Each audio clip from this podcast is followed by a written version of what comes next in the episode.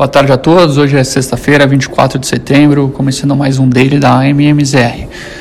Pela Ásia, os temores em relação à Evergrande voltaram a aumentar hoje e acabou gerando uma nova onda de sell-off no mercado global. A busca de proteção, mas de que o fim de semana se aproximava, aumentou. A Evergrande não deu sinais de que efetuaria o pagamento de 83 milhões de dólares em pagamento de juros seus títulos corporativos a investidores internacionais, alimentando os temores sobre a capacidade da companhia de lidar com as suas dívidas de 305 bilhões de dólares.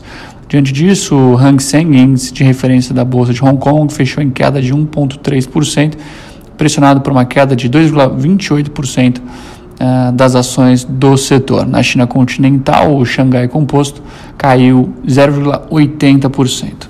Outra notícia relevante foi a declaração do Banco Central chinês de que as transações envolvendo criptomoedas passarão a ser ilegais. Evidentemente, a medida restritiva pressionou o Bitcoin, que cedeu mais de 5%. Nos Estados Unidos, as bolsas oscilaram entre o campo positivo e negativo e fecharam próximos da estabilidade. O fator China pesou negativamente, mas o mercado manteve o otimismo em relação à condução da política monetária no país por parte do Fed. Dow Jones conseguiu reverter as perdas no fim da sessão e subiu 0,1%, encerrando a semana com alta de 0,6%.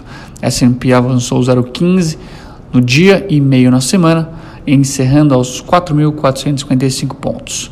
E por fim, o Nasdaq, principal índice de tecnologia dos Estados Unidos, fechou a semana muito próximo do 0 a 0.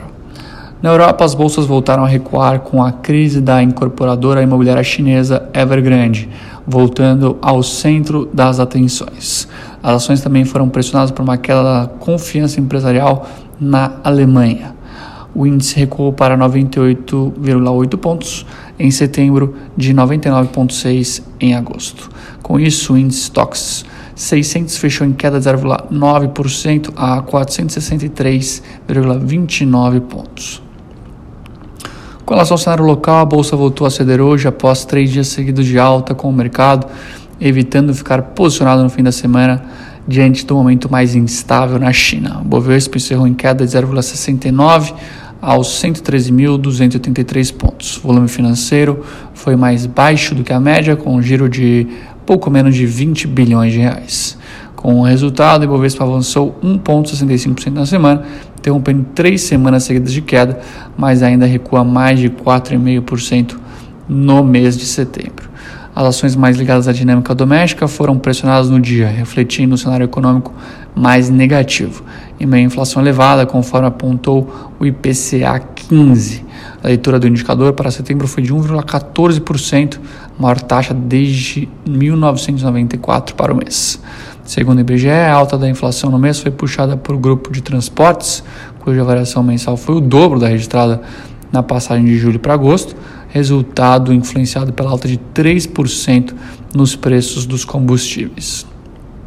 Com relação aos juros, a curva de juros acabou sendo impactada pelo IPCA 15. Houve abertura das taxas, principalmente nos vértices intermediários, enquanto a parte curta permaneceu ancorada devido às sinalizações do Copom de que não deve acelerar o ritmo de elevação da Selic.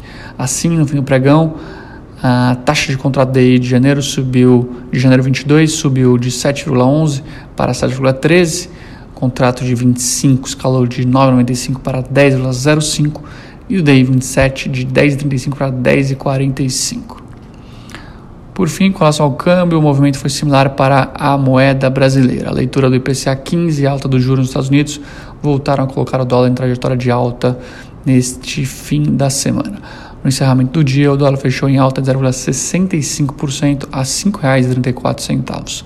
Na semana, o dólar acumula alta de 1,07% e em setembro o ganho já é de 3,36%. Bom, por hoje é isso, pessoal. Tenham todos um ótimo final de semana e até a semana que vem.